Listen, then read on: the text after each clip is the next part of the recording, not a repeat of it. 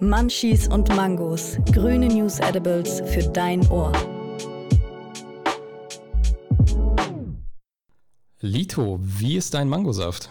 Oh, hervorragend. Warte, lass mich noch einen Schluck nehmen. Mm. Sehr gut. Ich glaube, wir haben ja auch einiges zu besprechen. Damit mir nicht die Spucke wegbleibt, habe ich einen extra großen Schluck genommen. Ja, weil wir sind ja natürlich nicht nur zum äh, Mangosaft trinken in unsere kleine Podcast-Hütte bekommen. Aber bevor es tatsächlich losgeht, wollen wir es erst nochmal ganz recht herzlich bedanken bei Linnea für die Voiceovers, AK420, AK420 für dieses mega geile Intro und natürlich auch bei Leni Sunshine, ohne die wir weder Artwork noch Cover noch sonst irgendwelche Grafiken hätten. Liebe Grüße und dickes Dankeschön geht erstmal raus an euch drei. Ja, vielen lieben Dank. Vielen Dank, Linnea, für diesen großartigen Voice-Overs. AK420 für den überragenden Sound und Leni, danke für das Artwork. Also, es macht echt Spaß und danke euch. Lito, was war bei dir eigentlich so los in den letzten Wochen? Du warst viel unterwegs, glaube ich, wenn ich das richtig mitbekommen habe. Oh ja, pickepacke voll. Also ja, ich fange an. Also die letzten Wochen waren begleitet von meinem Besuch, meinem ersten auf der Mary Jane, auf der ersten Consumer-Messe. Da habe ich gleich direkt Bilder machen dürfen von Jugendrichter Andreas Müller mit Green, dem, dem Rapper. Dann war ich auf der ersten Jahreshauptversammlung, seitdem ich dort Sprecher bin, bei LEAP. Das ist äh, eine gemeinnützige Organisation, die nennt sich äh, Law Enforcement Against Prohibition. Und äh, ja, ich hatte die große Ehre, dass mir Jugendrichter Müller einen super wertvollen Tipp gegeben hat für die letzte Folge, für die Folge Legalisierung, wie Konsumenten direkt von ihr profitieren können. Schaut da auf jeden Fall mal gerne rein. Auf deinem YouTube-Kanal, ähm, ne? Ja. Ja, genau, auf dem YouTube-Channel. Und dann noch äh, jetzt vor kurzem noch, heute Nacht gerade noch fertiggestellt, äh, der Hanf-Magazin-Beitrag. Also jetzt am Sonntag habe ich ihn noch fertig schreiben können. Und ähm, ja, ich glaube, es würde ausarten. Jonathan, erzähl noch, wie war, wie, war dein, wie war deine letzte Zeit? Ja, sehr abwechslungsreich auch auf jeden Fall. Ich war zu Beginn des Monats in München, habe dort Jens besucht von den Terp Pants. Mit dem habe ich eine Folge aufgenommen für die Grüne Stunde, den Podcast und habe mit ihm mich äh, sehr ausführlich unter anderem über Terpene unterhalten. Das war sehr interessant. Und apropos Terpene, demnächst auch ähm, ist Vincent bei mir zu Gast in der Grüne Stunde, mit dem ich mich sicherlich nicht nur über Terpene unterhalten werde. Und ähm, aber der wird ja später auch noch in unserem Podcast gemeinsam mit uns eine der der ersten Rubriken feierlich eröffnen. Und apropos feiern, äh, weil du ja auch gefragt hast, so die letzten Wochen, gerade letzte Woche, letzte Woche Donnerstag, 18.11., aufgrund der Nachrichtenlage gab es da ja durchaus Anlass äh, zu feiern, auch wenn das vielleicht dann einen Tag später schon wieder ein bisschen gedämpft worden ist. Aber es ging auf jeden Fall eine sehr große Euphorie. Ich glaube nicht nur durch die, durch die deutsche Cannabis-Szene, aber das führt uns bzw. mich direkt dann zu unserer ersten Rubrik. 420 News Nuggets. Ganz genau. 420 News Nuggets ist eine unserer Hauptrubriken, in der wir euch immer aktuell über die laufenden Themen berichten rund um die Cannabis-Legalisierung. Es sind Nachrichten zum Thema Cannabis. Ja, und da steigen wir heute auf jeden Fall mal ein mit einem Tweet von Jugendrichter Müller vom 18.11. Der hat nämlich Folgendes geschrieben. Hurra! Sollte es stimmen, dass die Ampel vernünftig legalisieren will, dann habe ich mein Lebensziel fast erreicht. Aber ich fordere nun den sofortigen Stopp aller Cannabisverfahren. Und nach der Legalisierung folgt die Rehabilitierung. Heute ist ein schöner Tag. Ein schöner Tag und ein, ein noch viel schönerer Tag für uns ein Menschen und ein Sprecher von Lieb, also er ist der Vorstand von Lieb mit im Vorstand im Board, ähm, dabei beobachten zu dürfen, ein so lang ersehntes Ziel zu erreichen. Also mich freut es besonders. Und ja, Jonathan, du hattest, du hattest, du hattest noch etwas recherchiert. Du hast ein kleines, schönes, schickes Zitat für uns. Reden die jetzt, da, äh, so jetzt äh, die, da, die, da, jetzt kommen? Die halbe Nö, junge ich, Union will kiffen. ja, und demnächst dürfen sie es auch. Also die halbe junge Union oder vielleicht die ganze äh, dürfte demnächst höchstwahrscheinlich legal kiffen, oder Lito? Also es ist überragend, genau. Das war das Ergebnis äh, laut äh, letzter Woche. Also die Ergebnis, die Nachrichtenlage sagt ja klar, das Ob der Legalisierung ist endlich beschlossen worden. Ich zitiere folgende Headline, die durch alle Medien gegangen ist. Wir führen die kontrollierte Abgabe von Cannabis an Erwachsene zu Genusszwecken in lizenzierten Geschäften ein. Das war im Tagesspiegel, im Spiegel, ähm, bei Legal Tribune Online gab es einen sehr spannenden äh, Sonderinput von Hasso Suliak ähm, das Paper aus den Medien zitiere, äh, so nicht den letzten Stand. Also was man auf jeden Fall sagen kann, die Legalisierung steht fest. Also es wird passieren, aber wie es passiert, wissen wir noch nicht ganz. Oder Oder was hast du da nochmal für uns rausgesucht, Jonathan? Du hattest. Das Cannabisverbot ist krachend gescheitert.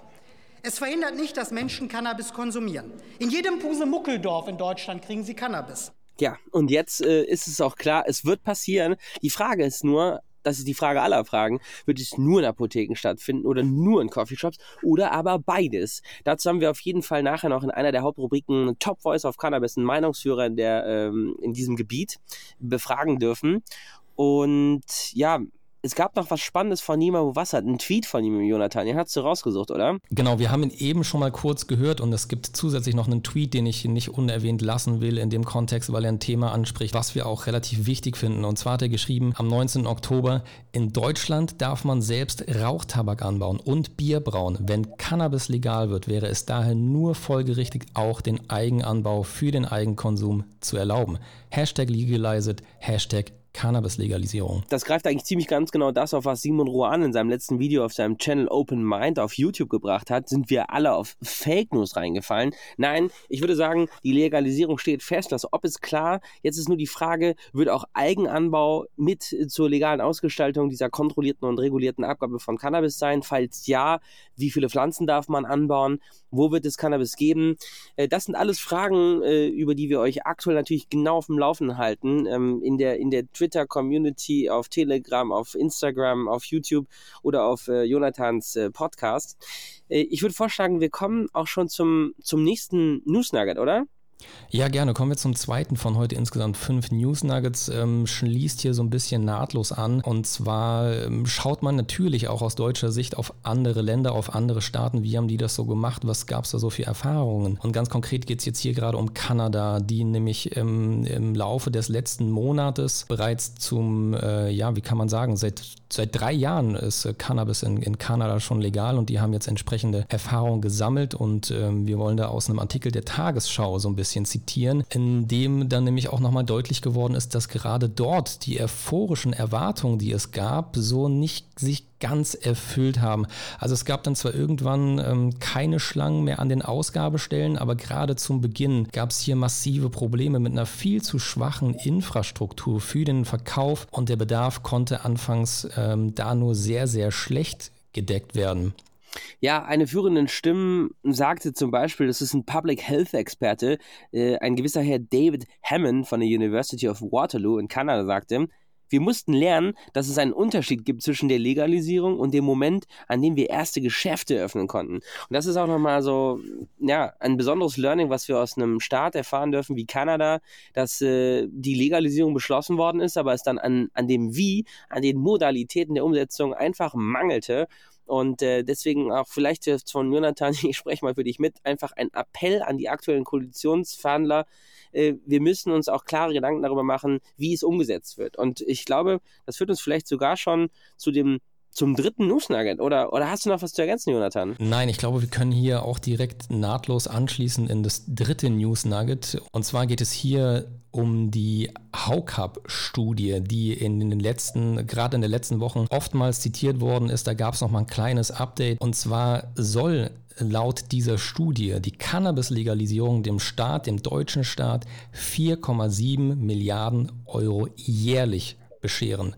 Und zwar ist das nochmal korrigiert worden von anfänglich 2,4 Milliarden auf jetzt ähm, 4,7. Und ähm, das ist eine Studie, die äh, der Deutsche Handverband in, ähm, in Auftrag gegeben hatte. Ja, der, der Versuch ein bisschen da war, natürlich die Ampelverhandlungen nochmal in eine ganz explizite Richtung zu drängen, würde ich fast schon sagen. Und ähm, das sind ja Zahlen, Lito, also fast 5 Milliarden Euro pro Jahr. Das ist ja Wahnsinn.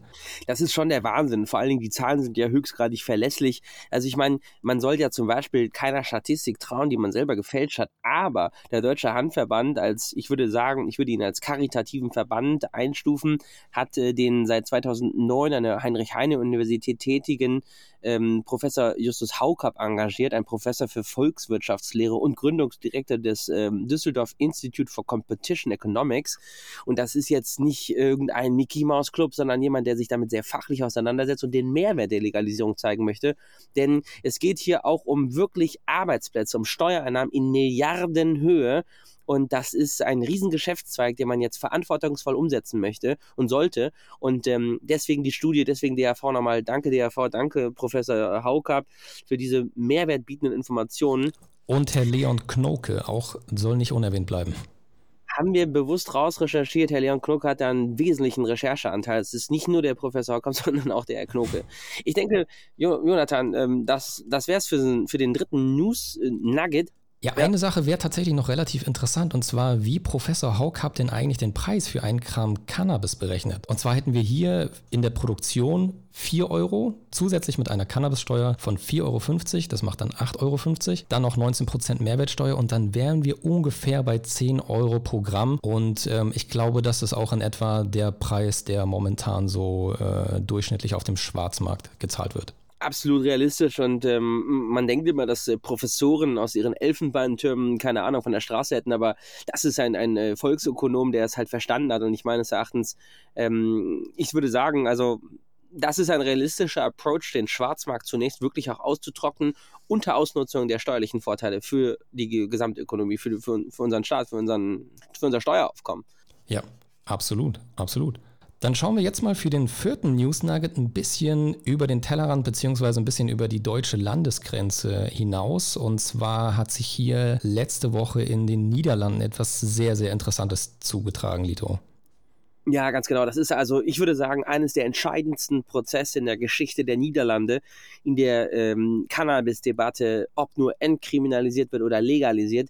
Es ist nämlich meines Erachtens dieses Urteil, was auch ausführlich im Hanfmagazin beschrieben wird, auch in der Printversion, ist meines Erachtens das Urteil, was den Stein der Legalisierung in den Niederlanden ins Rollen bringen kann. Es ist meines Erachtens, das ist meine Interpretation der Dinge, ein Appell der niederländischen Justiz an den niederländischen Gesetzgeber, endlich zu legalisieren, denn es handelt sich hier bei Rinus Beintemer um einen ja hochkaritativ tätigen, altruistisch handelnden Menschen, der naja auch seinen, seinen, seinen Background hat aus der organisierten Kriminalität beziehungsweise ja schon dem illegalen Handel mit Betäubungsmitteln, aber es ist äh, bei dieser Stiftung, die er gegründet hat, ähm, da geht es um eine, eine ja, kontrollierte und regulierte Abgabe von Cannabis an Erwachsene, aber zu therapeutischen Zwecken. Und das ganz Spannende ist, es handelt sich ähnlich wie bei solidarischer Landwirtschaft um eine Art Zweckverband, bei der diejenigen, die wirtschaftlich stärker sind, vielleicht nur 10 Euro zahlen oder sogar gar nichts und manche aber 100 Euro, mhm. nachdem sie einen einmaligen Stiftungsbeitrag geleistet haben. Und da werden 22.000 Patienten oder Spender dieser Stiftung mit Cannabisextrakten versorgt,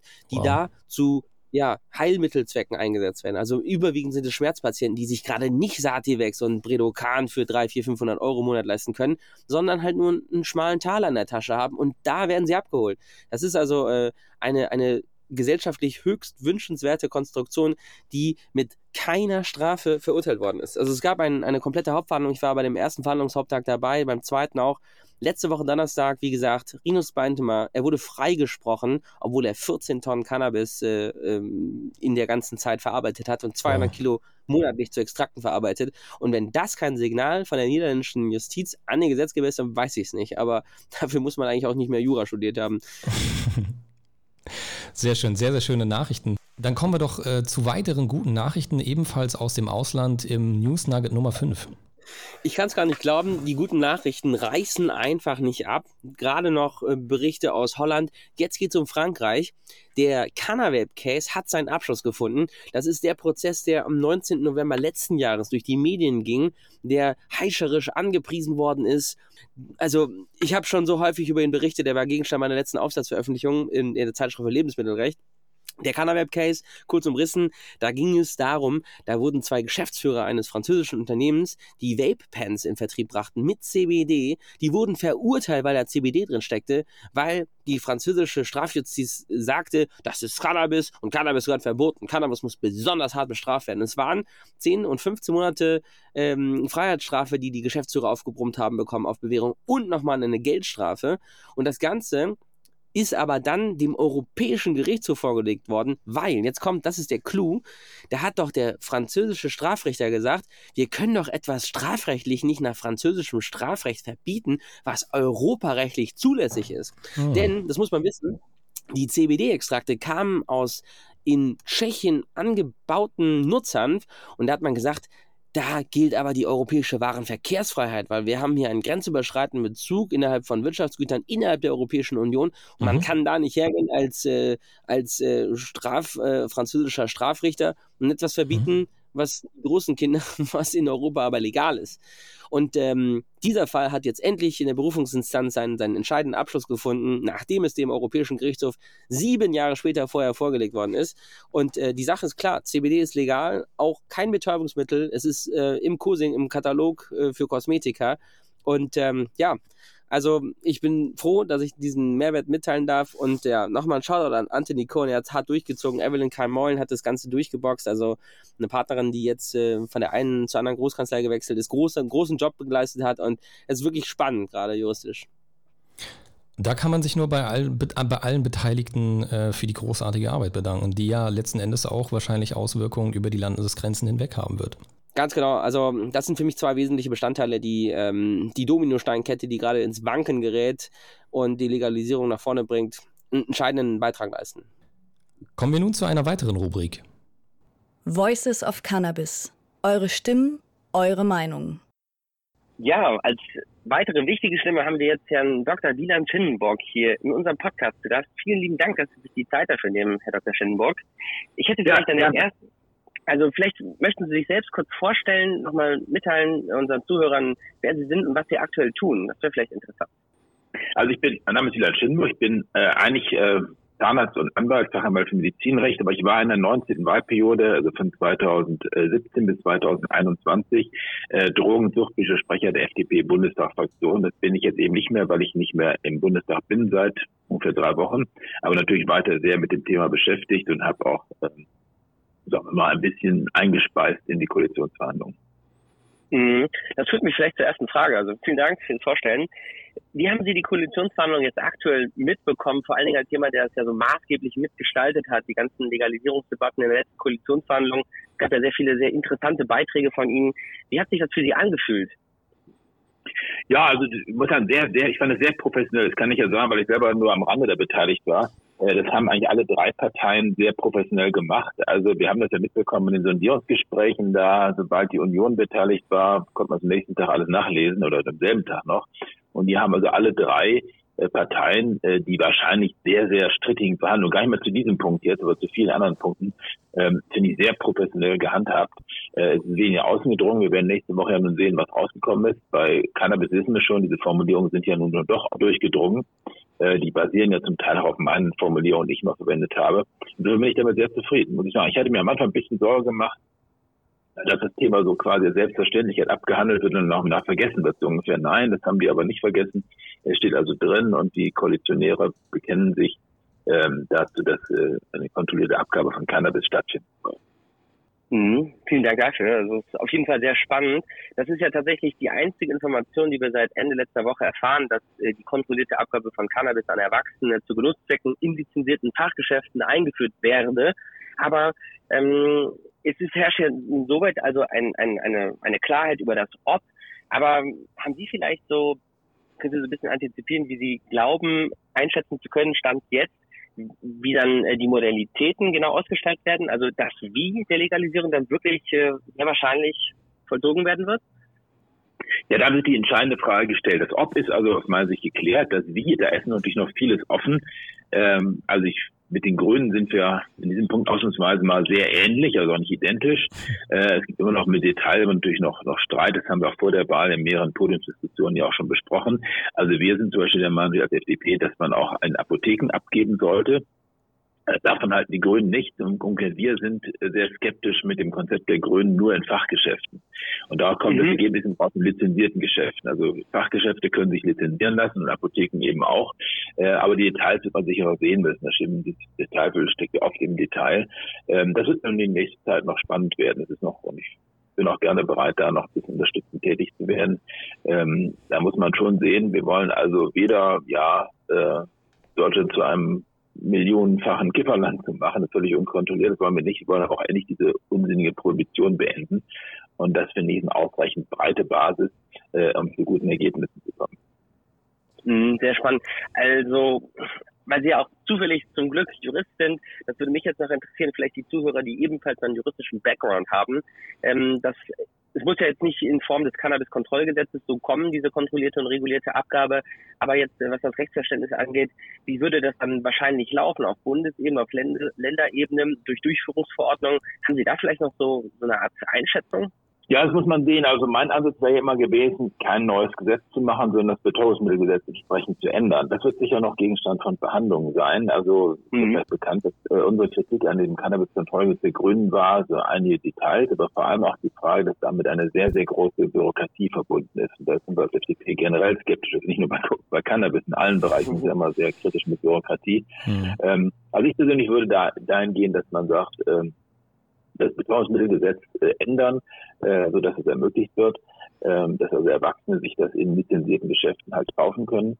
Ähm, und äh, mit guter Qualität. Das war unser entscheidender Punkt, der sind mit den Grünen auch überhaupt nicht unterschiedlich. Wir haben die entscheidenden Punkte sind ja, wir wollen, dass äh, Cannabis eben in gesicherter Qualität angeboten wird, nicht anders als vom Schwarzmarkt, wo sie nicht wissen, THC-Gehalt, ähnliches wissen sie alles nicht.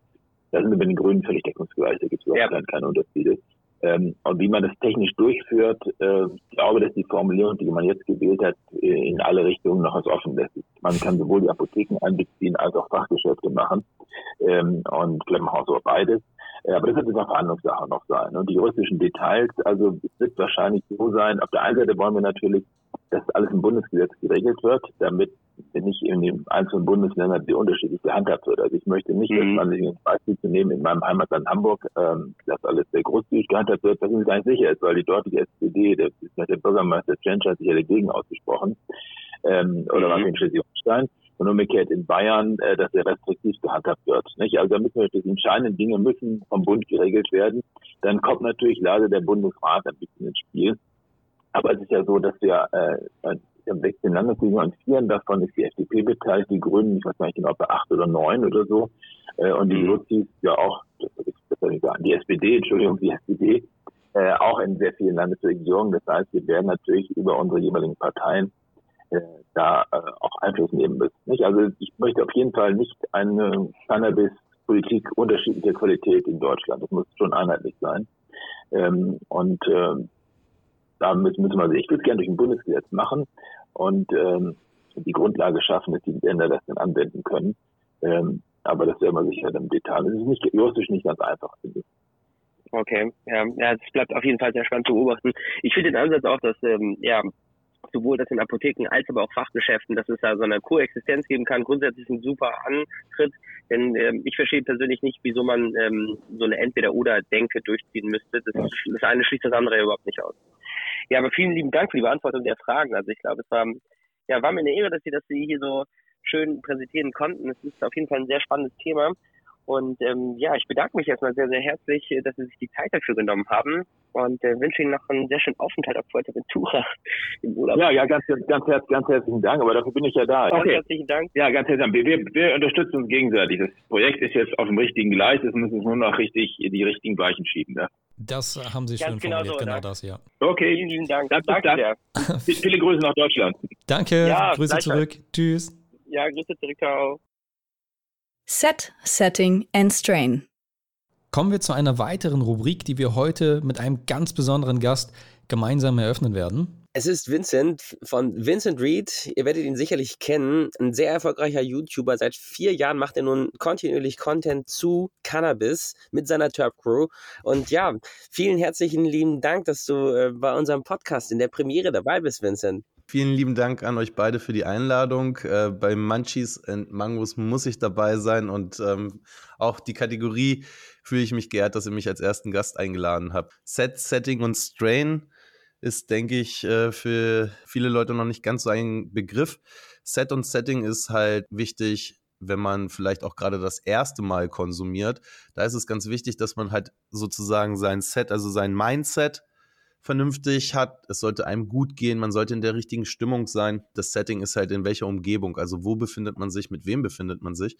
Und ihr wollt ja heute von mir erfahren, was so mein liebstes Set Setting und dazu mein liebster Strain ist. Vielleicht mache ich das mal zweiteilig. Ich bin ja selber Cannabis-Patient seit 2017 ähm, in einer Cannabis-Therapie. Das heißt, mein täglicher Cannabiskonsum hat gar nicht so viel was vom Recreational. Ähm, da ist gar nicht so sehr das Drumherum wichtig, sondern da ist die Wirkung für mich wichtig. Das heißt, ich bin, wenn ich im Alltag Cannabis konsumiere, ist es meistens wirklich während der Arbeit. Und dann ist es auch medizinisch so, dass ich auf der Wirkung ein, mein Ziel ist, halt medizinisch eingestellt zu sein, ohne einen Rausch.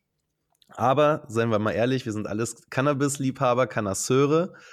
Und ähm, wirklich, also meine Frau sagt immer, ich, äh, ich bin 100% Cannabis und mich gibt es nur mit Cannabis zusammen. und ähm, ich genieße es sehr, natürlich mit anderen Leuten die Erfahrung des Cannabis-Genusses zu teilen.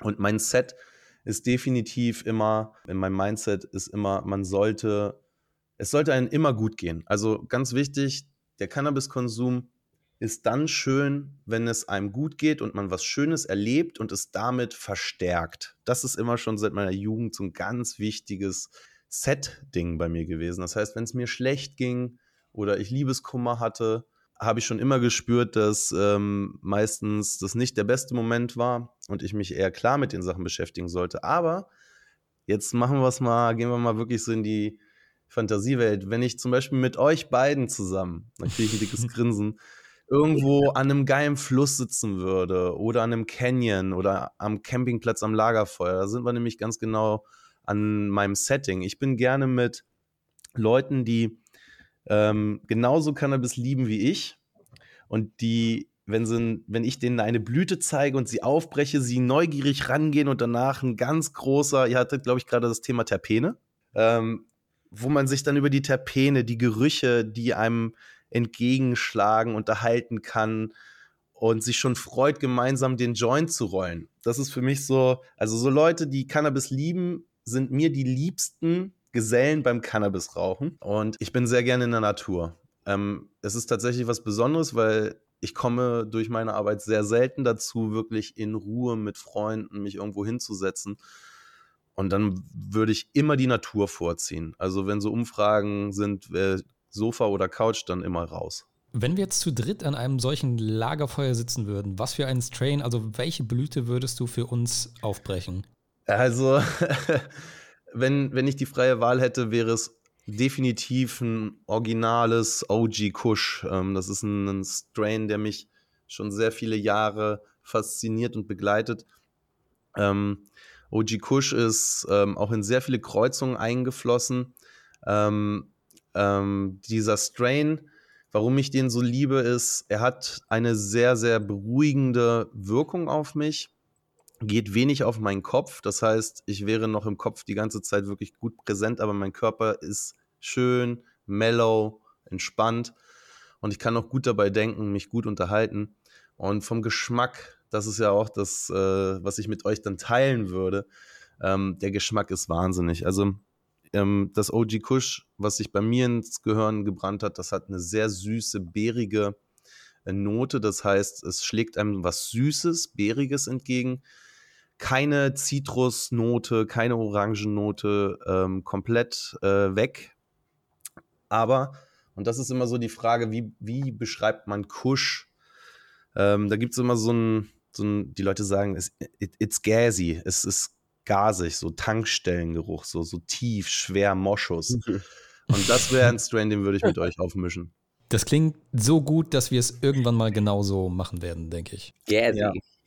Definitiv. Ja, vielen lieben Dank auf jeden Fall. Das war ein sehr, sehr spannender Einblick in dein Lieblingssetting und dein Lieblingsstrain. Vielen Dank dafür. Ja, sehr gerne. Bin gespannt auf weitere Gäste bei euch in der Kategorie, weil mich interessiert natürlich auch sehr, wie andere Personen so ähm, ihr Setting. Vielleicht noch eine Sache zum Anschluss. Ich persönlich ähm, bin wirklich, äh, also wenn ich mit euch und ähm, mit euch was teilen würde, dann ähm, würde ich tatsächlich heutzutage fast dazu tendieren zu sagen, äh, jeder hat seine eigene Pfeife, pur. Nochmal so, äh, man sollte heutzutage auch so ein bisschen drüber nachdenken, wie man konsumiert. Ist gar nicht so einfach geworden. Aber ähm, ich würde euch auf jeden Fall eine schöne kleine Holzpfeife mitbringen, sodass jeder das schön pur genießen kann. Vielen lieben Dank, Vince. Ja, sehr spannend auf jeden Fall. Ähm, vielleicht kommen wir das nächste Mal dann ja darauf zu sprechen, welche verschiedenen Formen des Konsums du dann auch vornimmst. Also ich habe ja beobachten dürfen, dass du aus der Bong äh, rauchst, aber selten jetzt aus dem Joint, aber du dabbst ja auch. Das sind ja auch viele verschiedene interessante Sachen. Vielleicht kannst du da noch ganz kurz erklären, welche verschiedenen Konsumvarianten gibt es eigentlich für Cannabis? Also klassisch halt im Joint, äh, in Europa leider sehr viel immer ähm, durch die Haschkultur mit Tabak gemischt. Wir sollten daran arbeiten, dass die neuen Generationen, die mit Cannabis in Kontakt kommen, das pure Rauchen von vornherein erleben und beibehalten. Zum Joint gibt es natürlich die, die Bong, das ist schon so die stärkste Konsumform, die auch ähm, den schnell, die schnellste Rauschanflutung hat. Pfeife kann was sehr Angenehmes sein, ist aber nicht so weit, verbreitet. So die Pfeifenkultur, damit kann man einen Strain sehr, sehr angenehm äh, anrauchen und langsam anfangen zu genießen. Vaporisieren ist die absolut beste Variante, die ich jedem ans Herz lege, der sich neu mit dem Thema beschäftigt oder probieren möchte, mal Cannabis zu konsumieren, da die Rauschanflutung eine sehr, sehr sanfte seichte und klare Rauschanflutung ist, ähm, im Gegensatz zum Beispiel zur Verbrennung.